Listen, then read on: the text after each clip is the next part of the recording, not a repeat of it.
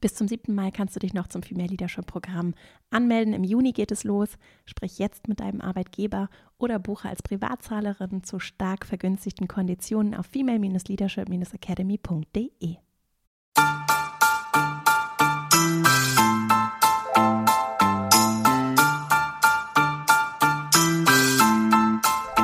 Herzlich willkommen zum Female Leadership Podcast. Mein Name ist Vera Strauch und ich bin Host hier im Podcast, in dem es darum geht, dass du deinen ganz eigenen Stil im Job und Leben findest und deinen Weg mutig und selbstbewusst gehst.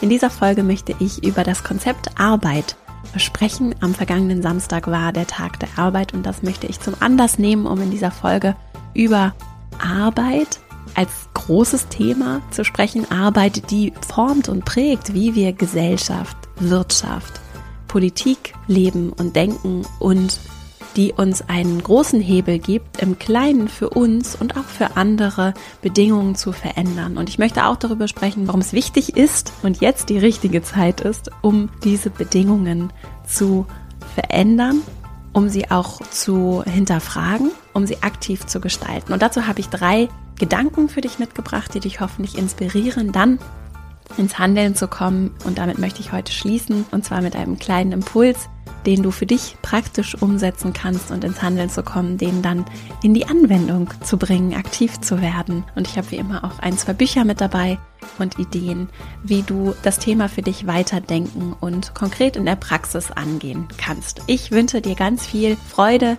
mit dieser Folge und dann legen wir gleich mal los. Am vergangenen Samstag war der Tag der Arbeit ein historisch geprägter Tag, der im weitesten Sinne, um das ganz kurz nur einzuführen, aus einer Zeit kommt, die geprägt ist von Industrialisierungs, Industrialisierungen, der für Arbeitsbedingungen gekämpft werden musste, in der Menschen ausgebeutet wurden in Fabriken. Übrigens, diesen Zustand haben wir ja so in unserem, sagen wir mal, Kulturkreis im weitesten Sinne in der Dachregion nicht mehr. In anderen Teilen der Welt sieht das noch ganz anders aus. Ich spreche hier von unseren Bedingungen und beziehe mich eben vor allem auch auf Deutschland, weil ich hier den rechtlichen Rahmen auch verhältnismäßig gut kenne. Und hier wurde dafür gekämpft. Und das Wort Kampf findet da auch sehr präsent in der Rhetorik statt. Ne? Also wurde dafür gekämpft, dass Arbeitsbedingungen sich verbessern, dass Menschen vor allem in Fabriken, die eben ganz unten in dieser hierarchischen Pyramide sich befinden, geschützt werden, dass deren Gesundheit zum Beispiel geschützt wird durch Arbeitsbedingungen wie zum Beispiel ein Acht-Stunden-Tag, Pausenregelungen, aber auch Sicherheitsbedingungen, Schutzmaßnahmen, die eingeführt werden. So, das sind große Errungenschaften, um die es hier auch gar nicht gehen soll, die ich aber nur einfach erwähnen möchte, weil das die Grundlage ist, auf der wir heute arbeiten und zum Beispiel auch, und ich weiß, dass das Thema einige interessiert, auch in meinen Programmen immer mal wieder jetzt gerade auch zur Sprache gekommen ist im aktuellen Kurs oder im letzten Kurs das Thema Arbeitnehmerinnenvertretung, so, also ganz klassisch Betriebsräte, Gewerkschaften so und deren Rolle und auch überhaupt diese Institutionen und das Zusammenspiel mit Unternehmensführung. Ich weiß, dass das einige interessiert. Ich selbst habe das ja auch erlebt, auch als Geschäftsführerin in einem Unternehmen mit Betriebsrat, mit Betriebsräten viel zusammengearbeitet und das aus verschiedenen Perspektiven erlebt. Ein sehr spannendes Thema, das natürlich auch relevant ist, wenn wir über das Konzept Arbeit sprechen und warum ich das jetzt so einleitend hier hervorhebe. Es hat sich viel geändert und diese Konzepte, das ist so meine ganz subjektive Wahrnehmung, die kommen aus einer anderen Zeit und befinden sich gerade auch in, wie ich so erlebe, an ganz vielen Stellen im Wandel, vor allem in einem signifikanten Wandel. Denn was passiert? Wir haben uns zum Beispiel jetzt in Deutschland in ein, bewegen uns und sind heute in einem Arbeitnehmerinnenmarkt. Das heißt, anders als noch vor ein paar Jahrzehnten ist es nicht mehr unbedingt so, vor allem wenn wir über Fachkräfte sprechen, in allen Bereichen, dann ist es so, dass, dass es nicht so ist, dass es einen Überschuss an Arbeitnehmerinnen und Arbeitnehmern gibt, die sich jetzt auf wenige Stellen bewerben, sondern wenn es um Fachkräfte geht, ist es so, dass die ArbeitgeberInnen sich sehr genau überlegen müssen, wie sie Menschen dazu bringen, für sich zu arbeiten. Und das ist eine ganz andere Dynamik und schafft eine ganz andere Machtverteilung, als das vor ein paar Jahrzehnten noch der Fall war. Und das mal als Einstieg zu nehmen, jetzt, und jetzt komme ich zu meinen ersten Gedanken zum Thema Arbeit, die ich heute für dich mitgebracht habe, das als Einstieg zu nehmen, die Macht hat sich verschoben oder verschiebt sich ganz maßgeblich in Richtung der gut qualifizierten Fachkräfte.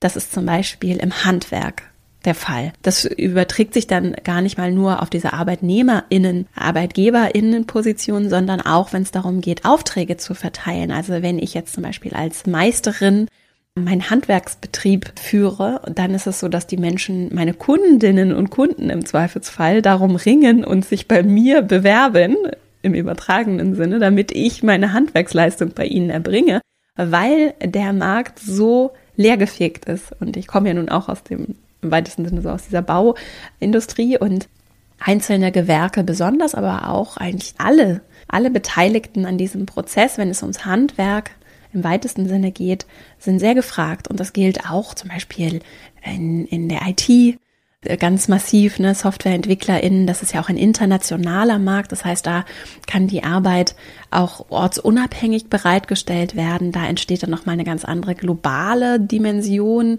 des Wettbewerbs auch, die entsteht. Und da ist es so, dass die Leute händeringend nach qualifizierten Fachkräften suchen, die sie unterstützen können, wenn es darum geht, Software zum Beispiel zu entwickeln. Und das schafft eine andere Balance und das schafft eine andere Verantwortung auch, die auf einmal, wenn es darum geht, Bedingungen zu formulieren, bei den Personen liegt, die mehr Macht haben in dieser Dynamik. Und das sind eben anders als es früher. Ich spreche jetzt mal von früher, auch wenn ich das eigentlich versuche zu vermeiden, so, aber ein bisschen leichter so, also vielleicht auch zum Zuhören. Früher war es so, dass ich als Arbeitnehmerin geschützt werden, als Fachkraft dann geschützt werden musste und es keine Rahmenbedingungen für mich gab jetzt hier in Deutschland und dafür gekämpft werden musste, dass ich geschützt werde. Heute ist es so, auch wenn das vielleicht nicht allen bewusst ist und deswegen diese Folge auch, dass ich eigentlich super viel Einflussspielraum habe, auch gerade wenn es darum geht, das Unternehmen vielleicht auch zu wechseln, als Fachkraft umworben zu werden von anderen Organisationen. Ich habe einen ziemlich großen Verhandlungskorridor und schon auch anders Macht, als das vielleicht früher noch der Fall war. So. Und natürlich gilt es nicht für alle Berufsfelder in gleichem Maße.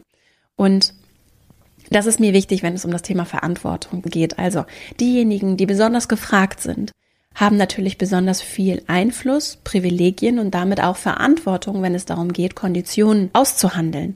Und wir handeln ja latent Konditionen aus und gestalten auch latent in dem, wie wir Arbeit leben, wie die Rahmenbedingungen aussehen. Und das bringt mich zu meinem ersten Impuls. Ich hoffe, du kannst mir folgen. Es ist ein großes Thema, so, und das merkst du vielleicht auch, es ist ein großes Thema, dem ich gerecht werden möchte und natürlich nicht vollständig gerecht werden kann. Deswegen hier ist es natürlich immer nur ein Auszug meiner limitierten Perspektive und dessen, was ich hier vorbereitet habe. Trotzdem hoffe ich, sind es lohnenswerte Gedanken. Mein erster Gedanke für dich, wie wir Arbeit heute gestalten, ist einer der größten, wenn nicht sogar der größte Hebel, um gesellschaftlich in der Tiefe etwas zu verändern. Was meine ich damit? Ich höre so viel Leid, das durch Arbeit auch entsteht und habe das selber auch für mich erlebt. Und das ist Leid, dass wir uns manchmal auch einfach selbst produzieren, weil wir Sachen mit uns machen lassen im Zweifelsfall und weil wir aus einer anderen Zeit und Denke kommend angenommen und übernommen haben, dass es bei Arbeit darum geht, dass wir als Menschen funktionieren. So, darüber spreche ich gleich nochmal ausführlicher. Und daraus resultierend lassen wir uns zum Teil in Schemata pressen und nehmen auch Dinge als gegeben hin, die gar nicht gegeben sind. Und ich wünsche mir sehr, dass wir wenn es um die Gestaltung von Arbeit gehen, uns verabschieden von diesen starren Acht-Stunden-Tagen, dass wir uns verabschieden von diesen starren Vollzeit- und Teilzeitmodellen, in denen ich gewisse Verantwortung einfach nicht übernehmen darf in gewissen Branchen und Industrien, wie zum Beispiel, wenn ich jetzt so mal im juristischen Bereich gucke, dann habe ich selten von Großkanzleien gehört, in denen jemand in Teilzeit Karriere gemacht hat. warum eigentlich nicht? Und warum ist es nicht möglich? Und dieses Warum zu fragen und die Bedingungen zu formulieren und zu verändern, auch wenn ich das Gefühl habe, ich habe vielleicht gar nicht so unbedingt diese Macht, von der ich gerade gesprochen habe. Nach ihr zu suchen, ja, also nach ihr zu suchen, diese Verantwortung zu umarmen. Und das ist kein bequemer Prozess unbedingt, aber trotzdem ein notwendiger Prozess, denn wer, wenn nicht wir, wer, wenn nicht du und ich und diejenigen, die privilegierte Fachkräfte sind? Und ich setze jetzt mal voraus, dass viele Menschen, die hier zuhören, diese Privilegien genießen, gut ausgebildet sind, Fachkräfte sind, die umworben werden, die vielleicht nicht von ihrem Unternehmen umworben werden, aber wenn sie sich auf den Arbeitsmarkt begeben würden und suchen würden, Unternehmen finden würden, auch NGOs finden würden, im öffentlichen Bereich ArbeitgeberInnen finden würden, die sie mit Kusshand nehmen würden. So und mir dieser Privilegien bewusst zu werden und auch der Verantwortung, die damit einhergeht, beziehungsweise vielleicht auch schöner formuliert, mit dem Gestaltungsspielraum, den ich mir da auch nehmen und den ich auch bespielen kann, mir den bewusst zu machen und mit dem aktiv zu werden. Das ist ja auch hier meine Motivation für diesen Podcast auch, dich dabei zu unterstützen und zu stärken, diese Verantwortung anzunehmen, zu erkennen und auch gemeinschaftlich dann ins Umsetzen und Gestalten zu kommen. Das ist mir so wichtig und das braucht die Arbeit der Zukunft und es braucht uns alle, damit wir kollektiv gemeinsam erfinden und gestalten, wie Arbeit in der Zukunft aussehen kann. Und dafür wünsche ich mir und möchte dich ganz herzlich einladen, immer wieder zu hinterfragen, auch ich, und das ist anstrengend, aber wichtig, finde ich, versuche immer wieder zu hinterfragen, muss das wirklich so sein? Geht das nicht auch anders? Müssen es diese acht Stunden am Tag sein oder geht nicht auch weniger oder anders organisiert? Und das bringt mich zu meinem zweiten Gedanken, Impuls für dich heute. Arbeit und Erwerbsarbeit werden häufig gleichgesetzt. Dabei umfasst das Leben noch so viel mehr Arbeiten als nur den Erwerb. Und wenn wir uns das bewusst machen, dann nimmt das zum Beispiel erstmal eine ganze Menge Last auch was Sinnstiftung angeht, aus diesem einen Job, den ich habe. Ganz viele Menschen haben übrigens auch mehr als einen Job, einen Erwerbsjob, so. Das nimmt erstmal eine ganze Menge Druck. Und wenn ich Arbeit als Erwerbsarbeit erstmal losgelöst betrachte, dann kann ich, und vielleicht ist das auch ein Thema, das dich umtreibt, so wenn es um Karriere- und Lebensplanungsthemen geht und so, mich vielleicht auch ein bisschen zurücknehmen erstmal und sagen, okay, in erster Linie ist das mein Erwerb. Und dann gibt es noch ganz viele andere Arbeiten in dem Leben eines Menschen, wie zum Beispiel die Arbeit an mir selbst, ja, also die Selbstfürsorge, die Arbeit an dem, an dem Umfeld, in dem ich lebe, mein Haushalt. Also ich muss mich nicht um mich, meinen Körper pflegen und mich um den kümmern, sondern auch meine Wohnung, mein Haus, mein Umfeld. Ich habe Arbeit, wenn es um Betreuung geht. Ich zum Beispiel habe auch ja letztes Jahr ein Kind bekommen und das kann ich nicht so nebenbei machen, dem meine ganze Aufmerksamkeit zu schenken, sondern diese Aufmerksamkeit kann ich immer nur auf eine Sache richten. Und das ist auch Betreuung von Kindern oder Familienangehörigen. Das kann ja auch zum Beispiel Pflege von Angehörigen sein oder auch von Nicht-Angehörigen, einfach von Menschen, die ich pflege, die ich betreue, um die ich mich kümmere. Das braucht meine volle Aufmerksamkeit und das ist auch Arbeit. Auch das Engagement an der Gesellschaft, der Dienst an der Gemeinschaft, das ist Arbeit und die übrigens traditionell nicht vergütet wird und deswegen weniger wertvoll, wenn wir ganz ehrlich mit uns sind, weniger wertvoll betrachtet wird als die Erwerbsarbeit. Und das wird den Menschen der Arbeit nicht gerecht und es wird übrigens auch nicht dem gerecht, was wir gesellschaftlich brauchen. Und das sehen wir ja und das erleben wir ja, dass wir so sehr darauf angewiesen sind, dass aber auch zum Beispiel die weniger hochvergüteten Arbeiten, sowas wie eine Müllabfuhr zum Beispiel, die verdienen natürlich nicht so viel wie die Star-Anwältin in der Großkanzlei. Wenn die allerdings ihre Arbeit einstellen, dann erleben wir ganz schnell, wie es uns hier gesellschaftlich geht. Thema Pflege zum Beispiel auch. Ne? Das sind so grundlegende Pfeiler unserer Gesellschaft, die Respekt verdienen, die wichtig sind, die genauso Wertschätzung verdienen, wie eben auch die sehr gut bezahlten Arbeiten, wie auch die Arbeiten, die vielleicht überhaupt nicht vergütet werden, die aber ganz wichtige Pfeiler sind, wenn es zum Beispiel darum geht, dass wir Menschen sind in dieser Gesellschaft, die einander Zeit und Aufmerksamkeit schenken, wenn es darum geht, irgendwie weiß ich nicht, Menschen im Altersheim vorzulesen, mich um meine Nachbarschaft zu kümmern, mich um die Natur zu kümmern, in der wir leben, um das Klima. Es ist einfach ein Fass ohne Boden. Also es gibt sehr viel, für das wir uns gesellschaftlich einbringen können und auch müssen, für das es nicht unbedingt immer finanzielle Mittel gibt. auch wenn es sie vielleicht geben sollte. Und das alles ist auch Arbeit und gehört auch zu einem erfüllten Leben dazu und braucht auch Zeit und Aufmerksamkeit.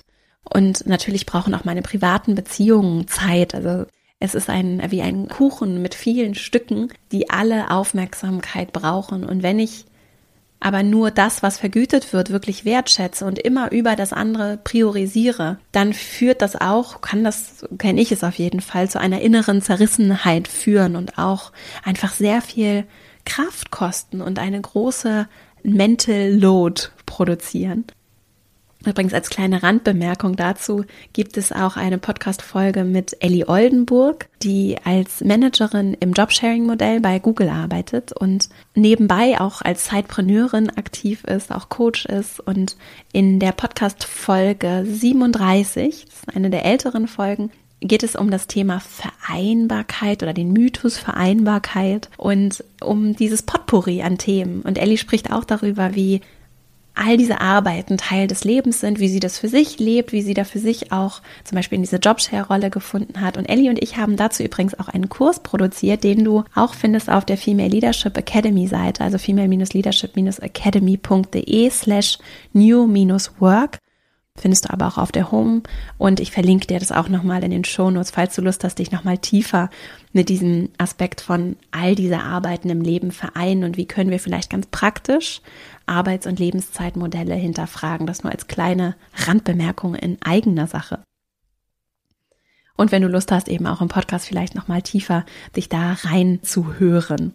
Also, all diese Arbeiten im Leben brauchen Zeit und Energie und werden aber häufig übersehen.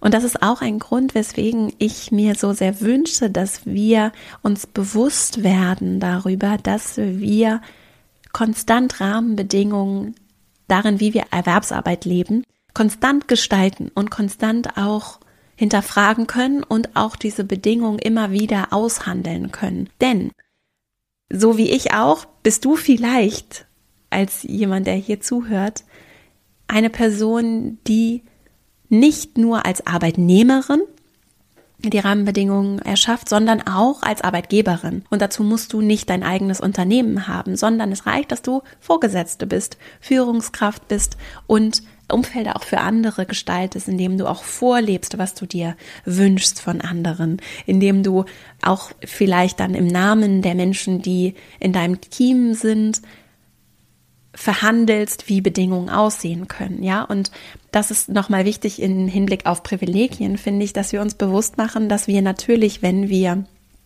Teams führen zum Beispiel, wenn wir eigene Unternehmen haben sowieso, wenn wir aber vielleicht auch einfach sehr gefragt sind auf dem Arbeitsmarkt und wissen, dass wir einfach eine Ressource haben, die gerade im Moment mit unserer Arbeitskraft vielleicht, weil wir gewisses Fachwissen haben, weil wir irgendwie eine Programmiersprache können oder weil wir eben besonders gut sind in dem, was wir tun, was ja toll ist, dass wir Privilegien haben und damit auch Verantwortung, wenn es darum geht, Arbeit weiterzuentwickeln.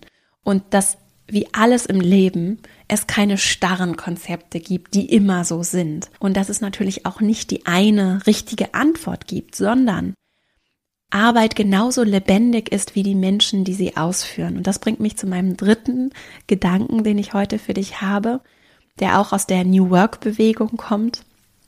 Dazu übrigens verlinke ich dir ein ganz großartiges Buch und das Grundlagenwerk, wenn es um New Work geht, von Friedrich Bergmann, Neue Arbeit, neue Kultur in den Shownotes. Und auch eins meiner Lieblingsbücher, wenn es um New Work geht, von Frederic Laloux, Reinventing Organizations. Das findest du auch in den Shownotes. Und ein weiteres Buch, das auch dazu gut passt, die Vier-Stunden-Arbeitswoche von Tim Ferriss, der da so aus der sehr US-amerikanisch geprägten Perspektive auf das Konzept Arbeit guckt. Für mich aber, als ich es gelesen habe vor einigen Jahren, war das ein sehr augenöffnendes und irgendwie sehr inspirierendes Buch. Insofern, vielleicht ist das für dich auch interessant.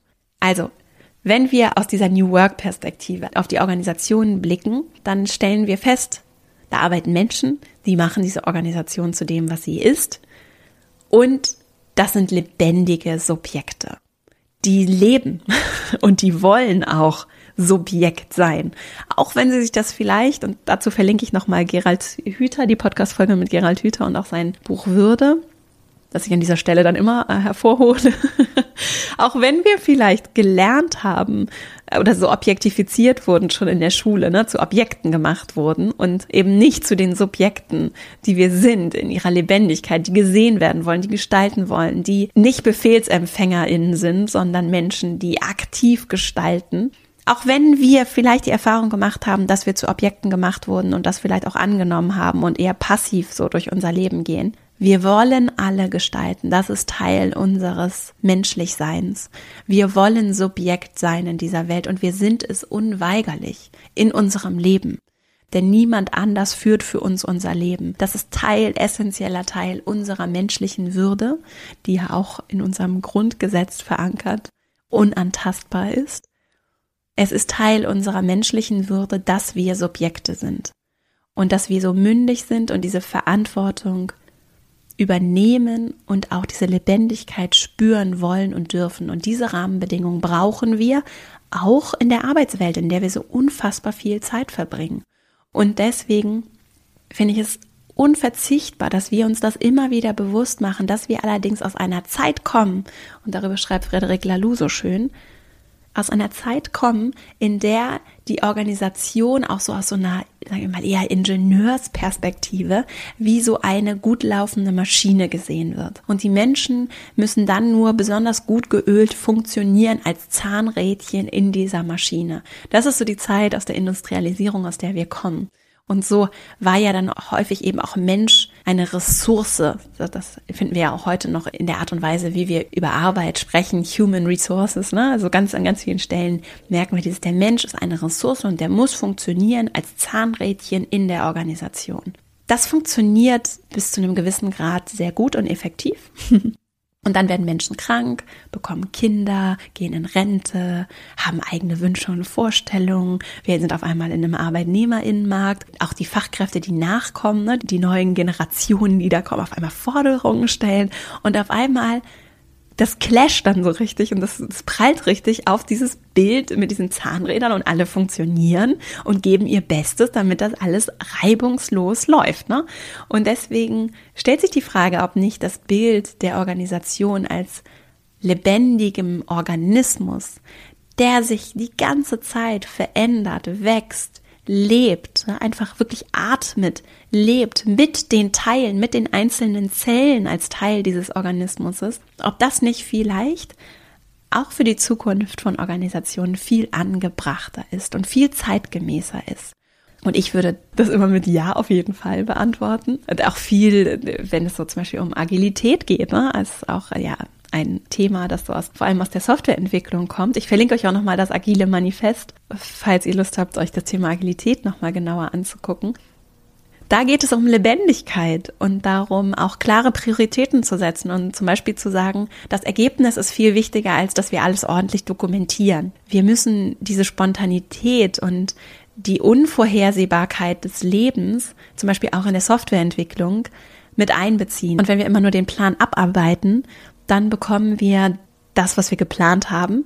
Wenn wir allerdings nicht den Plan nur abarbeiten, sondern offen dafür sind, dass das Leben so viel mehr bereithält, dann bekommen wir vielleicht etwas, was viel besser ist als das, was wir ursprünglich mal in unserer menschlichen Limitierung, die ganz normal und menschlich ist, geplant hatten. Und das ist so lebendig und ist so kraftvoll und auch so menschlich. Dieser Blick auf die Organisation und damit meine ich nicht nur das Unternehmen, sondern jede Organisationsform. Auch wie wir den Umzug privat mit Freunden organisieren oder wie wir uns als Familie organisieren oder wie wir gemeinnützige Vereine organisieren oder wie wir uns im öffentlichen Raum organisieren, finde ich auch eine super spannende Frage. Diese Lebendigkeit, die braucht Raum und die braucht Flexibilität und die können wir im ganz Kleinen verhandeln und schaffen, indem wir bei uns und unserer Arbeit und dem, was wir vielleicht auch in unserem Team möglich machen, anfangen, diese Räume zu schaffen und sie aufzumachen. Vor allem, und das finde ich ist die schwierigste, der schwierigste Teil davon, auch von dieser Kontrollfantasie verabschieden, von dieser Kontrollillusion, die es ja ist. Dem Wunsch, alles bis ins letzte Detail kontrollieren zu können und auch zu meinen, da zum Beispiel, das ist bei mir so ein Thema, alles selbst besser wissen zu können und, ja, sondern zu akzeptieren und zu umarmen, dass in dieser Flexibilität der Gemeinschaft auch so viel ungeplant viel Besseres und Schöneres und Menschengemachteres entstehen kann, als wenn das einfach eine Person so top-down anordnet. Und das ist einfach ein ganz grundlegendes Umdenken, das es braucht und das ich mir sehr wünsche und zu dem ich dich einfach nur einladen möchte mit dieser Folge auch. Wir sind lebendig, wir sind Subjekte und wir wollen unsere Lebendigkeit erleben und das tun wir, indem wir gestalten dürfen. Und das kann manchmal auch einfach nur sein, dass ich selber die Excel-Tabelle anlegen kann und mir darüber Gedanken machen kann oder dass ich sie verändern darf, ja? Das sind nicht die krassen großen Dinge immer unbedingt, sondern das kann ganz klein beginnen, diese Lebendigkeit auch wieder spüren zu können und wieder zu entdecken.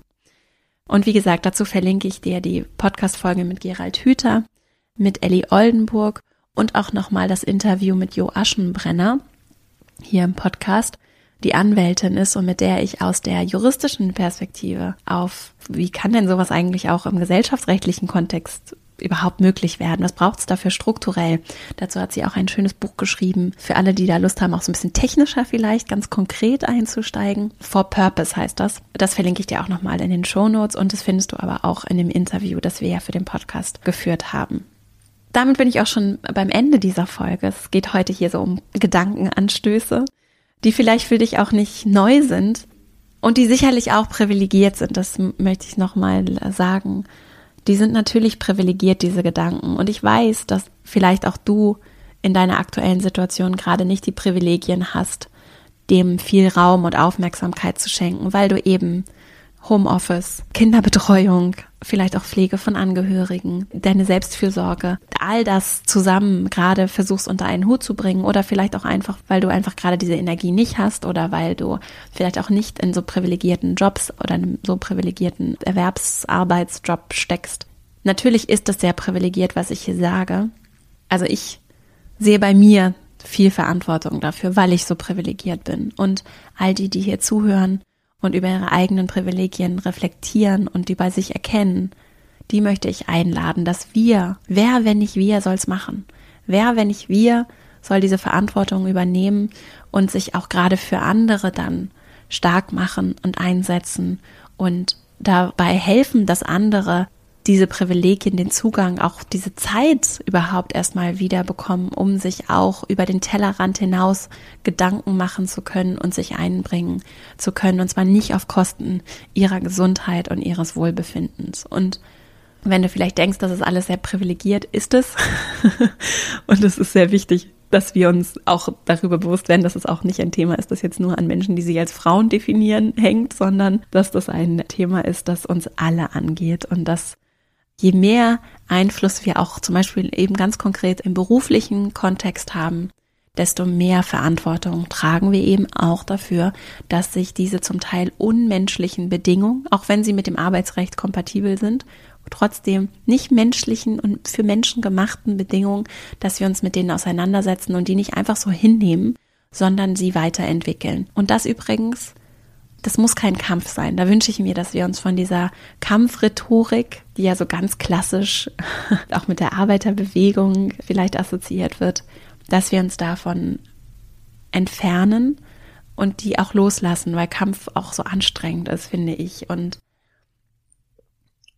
vielleicht gibt es andere Worte, weil die Sprache natürlich auch wichtig ist, die wir wählen. Ne? Gibt es andere Worte und auch Bilder, die dir vielleicht auch mehr dienen und die besser passen. Und vielleicht ist es das, das Lebendigsein, das Einladen, das Hinterfragen, auch das Annehmen, dass in Fragen schon ganz viel passieren kann und dass auch wenn etwas in Köpfen passiert, dass, dass wir da auch dem Prozess vertrauen dürfen, dass manchmal die Sachen dann nicht sofort umgesetzt sind, dass sie aber in uns gären und reifen und so schon viel in Bewegung gesetzt werden kann, so wie ich auch immer wieder höre, dass es im Podcast hier tatsächlich der Fall ist. So schöne Nachrichten, die mich erreichen von Menschen, die seit Jahren hier schon, also mittlerweile sind es Jahre, wir stehen übrigens kurz vor dem dreijährigen Geburtstag, die seit Jahren hier zuhören und bei denen sich eine ganze Menge dann so schrittweise in Bewegung gesetzt hat, was mich so freut, weil es meine Arbeitsweise auch ist schrittweise, Schritt für Schritt kleine Dinge angehen, im Kleinen praktisch aktiv werden.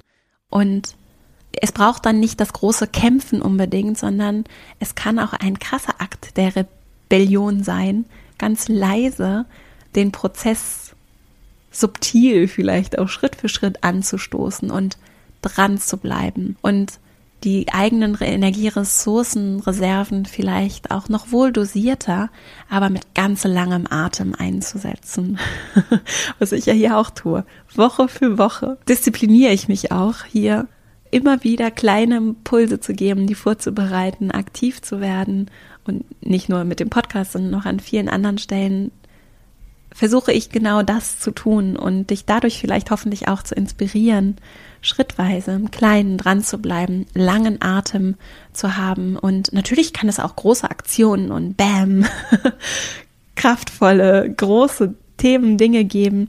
Nur ich sehe so, so großes Potenzial auch darin, dass wir alle hier, die hier zuhören, zum Beispiel, wenn wir alle im Kleinen, Schritt für Schritt, mit langem Atem so wie es auch gerade zu unserer Lebenssituation passt, für uns passt, alleine schon anfangen, diese Fragen zu stellen und innerlich Sachen bei uns in Bewegung zu setzen, dann wiederum andere inspirieren, andere einladen, andere fragen. Wenn wir da dranbleiben, dann kann das eine ganz große Bewegung werden. Und das ist ja so eine meiner großen Missionen und das, woran ich arbeite und woran ich auch mit meiner Academy arbeite, um da das Handwerkszeug auch dafür zu entwickeln, gemeinsam dran zu bleiben und daran zu arbeiten, auch was Großes gemeinsam in Bewegung zu setzen. Denn das brauchen wir. Und jetzt möchte ich gerne schließen, bevor ich nochmal zusammenfasse, die drei Gedanken für dich mit einer ganz praktischen Übung, wenn du Lust hast. Und zwar ist es einfach nur eine Frage, die ich dir mitgeben möchte, damit du für dich in deinem kleinen oder vielleicht auch großen Einflussbereich aktiv werden kannst und zwar ist es die Frage, was könntest du tun, um deinen Job der Zukunft schrittweise zu erfinden? Und mit Job meine ich, du könntest es auch ersetzen, eher Lebensstil als jetzt unbedingt den einen Beruf, ja? Also was könntest du tun, um deinen Lebensstil der Zukunft schrittweise zu erfinden? dieses Erfinden, daran habe ich gerade so mich, in diesen Begriff habe ich mich so verliebt, weil der so schön ist. Ich finde es so schön, dass wir erfinden dürfen, wie wir in Zukunft leben wollen, leben und arbeiten wollen und dass wir das gemeinsam für uns tun können, also für uns und dadurch andere inspirieren und auch Freiräume für andere entstehen, weil ich vorangehe, weil ich zum Beispiel vorlebe, dass Jobshare funktioniert in Führungspositionen. Und Jobshare heißt, dass sich zwei Menschen einen Beruf teilen aufteilen und dadurch eben mehr Zeit haben für andere Dinge, weil sie vielleicht nur 60 Prozent arbeiten oder 70 oder 80, aber nicht 100 Prozent des Jobs machen und sich das aufteilen mit einer anderen Person, weil ich vorlebe, dass das geht, auch in Führungspositionen, weil ich vorlebe, dass ich ähm, Zeit haben kann für meine Kinder und gleichzeitig aber auch meinen Job machen kann, weil ich vorlebe, dass ich mich einbringen kann in der Gemeinschaft, weil ich vorlebe, dass es möglich ist, was auch immer ich mir wünsche zu tun. Und das muss ich natürlich nicht sofort morgen tun,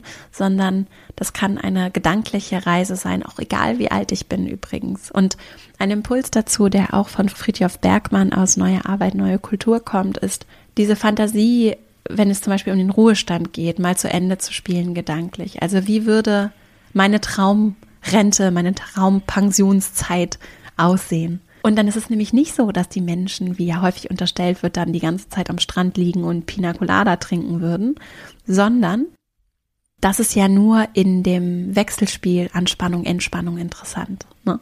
Das Gedankenexperiment wirklich mal zu Ende zu denken und zu sagen, was würde ich denn dann tun? Damit möchte ich dich gerne aus dieser Folge entlassen. Damit möchte ich dich in diese innerliche Resonanz und vielleicht auch hast du auch Lust, mit Menschen darüber zu sprechen, verschicken. Vielleicht hast du auch Lust, diese Folge zu teilen mit Leuten, die, für die das vielleicht auch interessant sein könnte. Das hilft auch dem Podcast, damit ich hier jede Woche mit dir gemeinsam mich auf gedankliche, konkrete und manchmal auch etwas abstraktere Reisen begeben kann. Insofern vielen Dank, wenn du den Podcast unterstützt und die Folgen mit anderen teilst, ihn weiterempfiehlst, ihm auch eine Bewertung dalässt. Das freut mich sehr und hilft meiner und unserer Arbeit.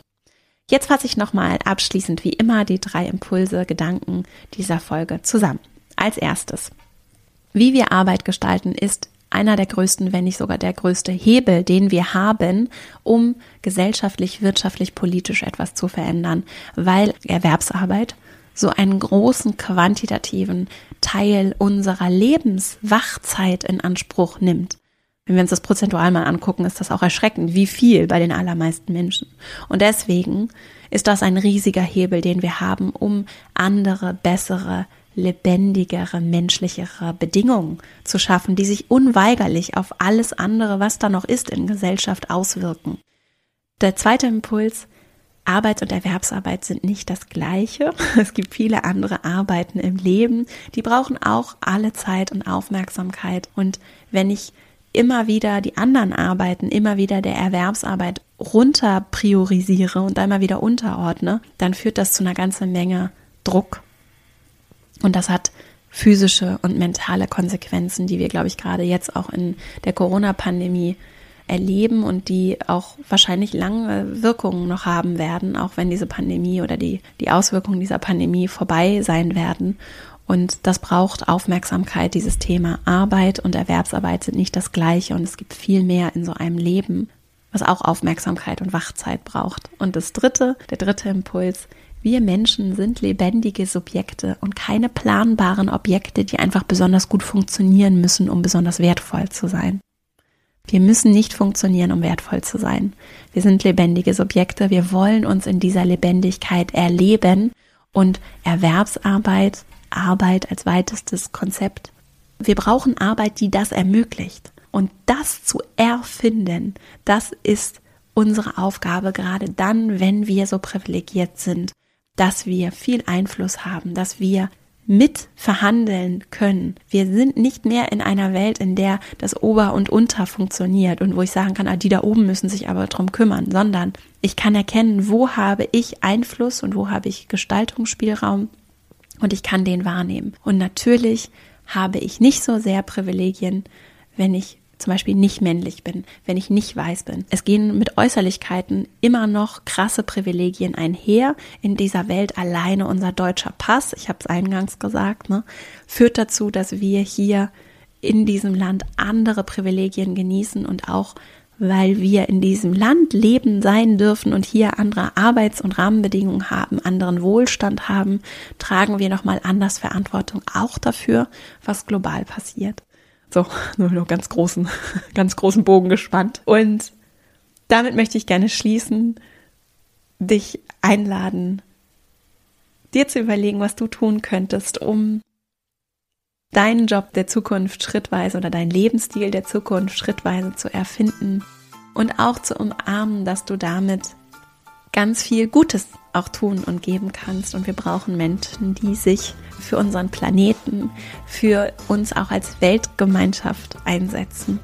Und das ist nicht egoistisch, wenn ich bei mir anfange, wenn ich meine eigenen Batterien auflade, gucke, dass es mir gut geht, dass ich für mich Bedingungen habe, in denen ich wirklich lebendig sein kann, um dann lebendig ganz viel Gutes auch für andere zu tun. Es schließt sich nicht aus, mich für mich und ein glückliches Leben einzusetzen, ein erfülltes Leben einzusetzen und Gutes zu tun für diese Welt. So, ich danke dir sehr für deine Zeit und Aufmerksamkeit, die du mir hier heute geschenkt hast. Ich wünsche dir eine richtig schöne Woche, ganz viel Freude dabei, vielleicht das eine oder andere hier heute mitzunehmen. Wenn du Lust hast, über den Podcast hinaus im Kontakt zu bleiben, verastrauch.com slash newsletter, dann landest du in meinem E-Mail-Verteiler und bekommst jede Woche von mir auch eine kurze E-Mail zu den Themen rund um den Podcast. Und dann freue ich mich, wenn wir uns hier nächste Woche wieder hören. Bis dahin, alles Liebe, deine Vera.